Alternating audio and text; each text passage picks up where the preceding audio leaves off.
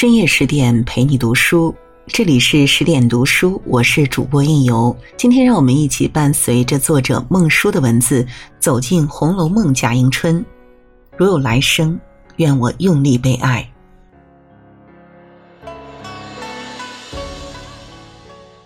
他身份尊贵，却常被家人轻视甚至遗忘；他温柔忍让，却终被渣男家暴而亡。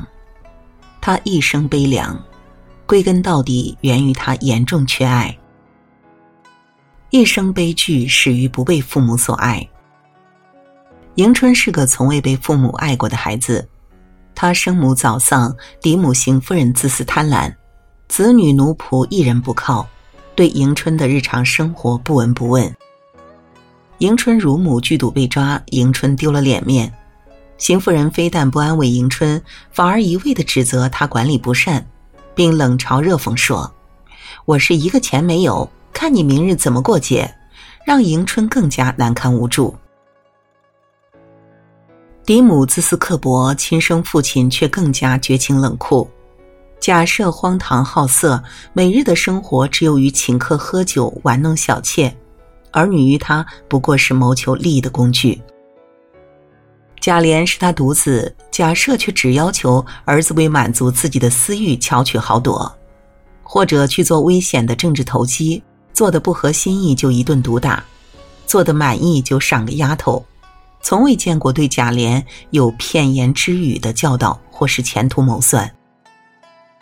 对儿子尚且如此冷漠，对女儿更是绝情到令人发指。无论是迎春被嫡母苛待，还是被下人欺侮，贾赦始终缺席。直到七十九回，贾赦和迎春才有了唯一的交集，就是把迎春许配给了人家。然而八十回谜底揭晓，原来所谓婚事不过是用来抵扣孙绍祖的五千两银子的赌债。至于迎春和孙绍祖是否般配，女儿以此尴尬身份嫁过去是否能获得幸福，贾赦毫不关心。甚至迎春被家暴回来哭诉，她的亲生父亲和名义嫡母完全置若罔闻。迎春被丈夫凌虐而死，贾赦和邢夫人无动于衷。父爱母爱的缺乏是对迎春最深的伤害，她从不敢任性而为，因为知道父母不会给她任何帮助。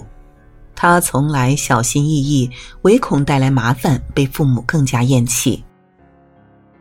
日复一日的冷落让他丧失了自我价值感，他被迫相信自己一无是处，不配得到爱。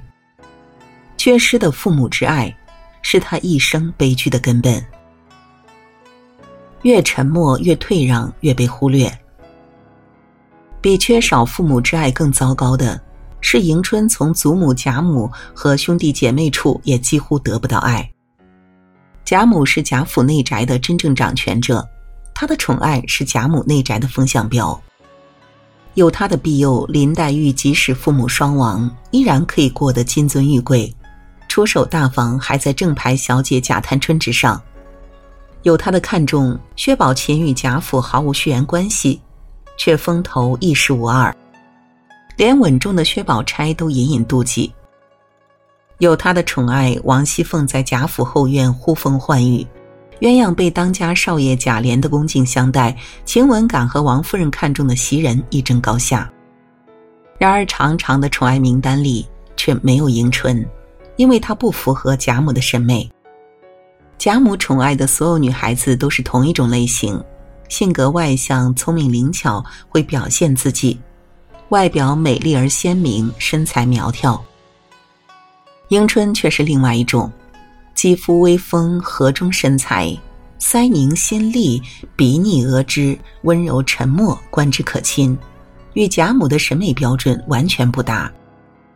何况迎春还不善言辞，既不会像王熙凤那般逗乐让贾母开心，也不能像黛玉那样撒娇让贾母心疼，更不敢像探春那般抓住时机大胆发言，为众人解围。甚至比不上惜春有个适宜传播的爱好，可以让贾母对外人炫耀。子孙绕膝、奉承满耳的贾母，有意无意便忽略了这个沉默的孙女儿，不但不曾关心他的饮食起居，甚至在他婚姻大事上明知道孙家不妥，却只说了一句“知道了”，半句不肯多言，与对鸳鸯抗婚时的保护形成了鲜明的对比。沉默的迎春也被兄弟姐妹们忽略。怡红院夜宴里，号称最体贴女儿的贾宝玉，请了最看重的林黛玉和薛宝钗，以及宝钗同居一处的湘云和香菱，也请了头七的妹妹贾探春，甚至担心嫂子李纨不高兴，也专程派人去请，却唯独漏掉了迎春和惜春。不请惜春是因为她年纪小，大约与姐妹们都有代沟，而且天生冷清。不请迎春，大约是因她言辞无味，或者她存在感太弱，大家伙压根没有记起来。《红楼梦》全书中，迎春从不曾如宝钗那般长袖善舞，周到的夺时与众姐妹闲话一番，也不曾如宝琴、湘云般热心好玩，愿意到兴趣相投的姐妹处围炉闲话。他没有在任何一个小众聚会中出现。即使姑娘们都必到的家宴和诗社等大型聚会中，他才不出众，语不惊人，永远只是默默坐在角落里，做个不起眼的背景板。他越退让，越沉默，就越被众人忽略，越不被贾母和兄弟姐妹们所爱。大观园繁花如锦，迎春的人生却爱如荒漠，静如死水。越不被爱，越不会爱。《红楼梦》里，迎春最为人诟病的是处理七十一回雷金凤事件的态度。乳母抽头剧毒，被贾母查出来要严加处分。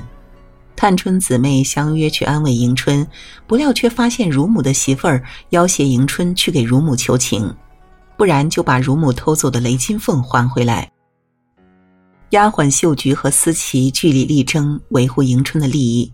探春更是叫来平儿处置刁奴，不料迎春全程置身事外，极其冷漠，既不肯定秀菊和思琪的努力，更不感谢探春和平儿的相助，反而有几分嫌弃众人多事，只想糊涂了事。迎春忽见平儿如此说，仍笑道：“问我，我也没什么法子。他们的不是自作自受，我也不能讨情，我也不去苛责就是了。”至于私自拿去的东西，送我来收下，不送来我也不要了。太太们要问我，可以隐瞒遮饰过去，是他的造化；若瞒不住，我也没法子，没有个为他们反期望太太们的理，少不得直说。有人评价说迎春不识好歹，更有人说迎春可怜之人必有可恶之处。其实归根到底，不过是缺爱太久，已经不会被爱，习惯了总是被忽略和轻视。迎春已经不会回应来自旁人的善意，只会随波逐流，独善其身。习惯了总是被打压和欺侮，迎春已经不再想去改变困境，只想麻木不仁，听天由命。在心理学上，这被称之为习得性无助。对痛苦无可奈何又无所作为，这是最糟糕的处事态度。生在贾家，他既不能明辨是非，又不能保护中仆，反而任由恶奴肆虐，奴才们离心离德，无人愿在危难时刻救助于他。嫁入孙家，她既没有回应丈夫感情的能力，也没有面对渣男自保的能力，只能任由蹂躏，不敢反抗。也未曾想过逃离。他唯一的慰藉就是读着《太上感应篇》里，幻想善恶感动天地，必有报应，却没有等来天地的报应，反而在家暴中香消玉殒。一生悲凉都源于在原生家庭里不曾被好好爱过。若有来生，迎春最大的希望大约就是用力被爱，好好爱人。如不被爱，请学会自爱。除了贾迎春，《红楼梦》中还有好几位缺爱的女子，她们的选择与迎春完全不同。堂妹惜春父母双亡，寄居荣国府，贾母几乎无事，兄嫂很少过问。惜春却以清高孤戒震慑住下人，也守住了内心的干净强大。虽然青灯古佛了此残生，却逃过了遇人不淑的悲惨。表妹邢岫烟父母贫穷无德，来贾府中打秋风，被恶奴欺负，处境好不凄凉。秀烟却能落落大方参与大观园里的社交，坦然接受姐妹们的善意，舍小钱打赏恶奴，换来更好的处境。很快以独特的风采赢得王熙凤的疼爱和薛姨妈的认可，也亲手给自己挣来一份堪称良缘的婚事。归根到底，源于他们懂得爱自己，愿意为自己有更好的未来而努力。迎春的时代虽然已过去。原生家庭的伤痛却还在影响我们很多人。我们无法选择原生家庭和父母亲人，却可以选择如何对待自己。我们无法强求所有的人都主动爱我们，却可以选择积极教好他人。我们无法选择糟糕的过往，却可以选择勇敢面对人生。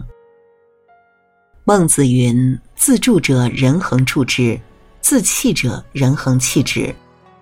一个人只有自爱自助，才有可能赢得别人的善待和爱。如果你过往未曾好好被爱，请以最大的勇气忽略过往，从现在开始用力爱自己，积极去生活。如果你已为人父母，请尽力去爱你的孩子，让他的生命充满温暖。为他一生提供勇气的源泉。只要你肯用力拥抱世界，世界会对你温柔相待。好了，今天的文章就为您读到这里。更多美文，请继续关注十点读书，也欢迎把我们推荐给你的朋友和家人，一起在阅读里成为更好的自己。我是应由，让我们在下个夜晚不听不散喽。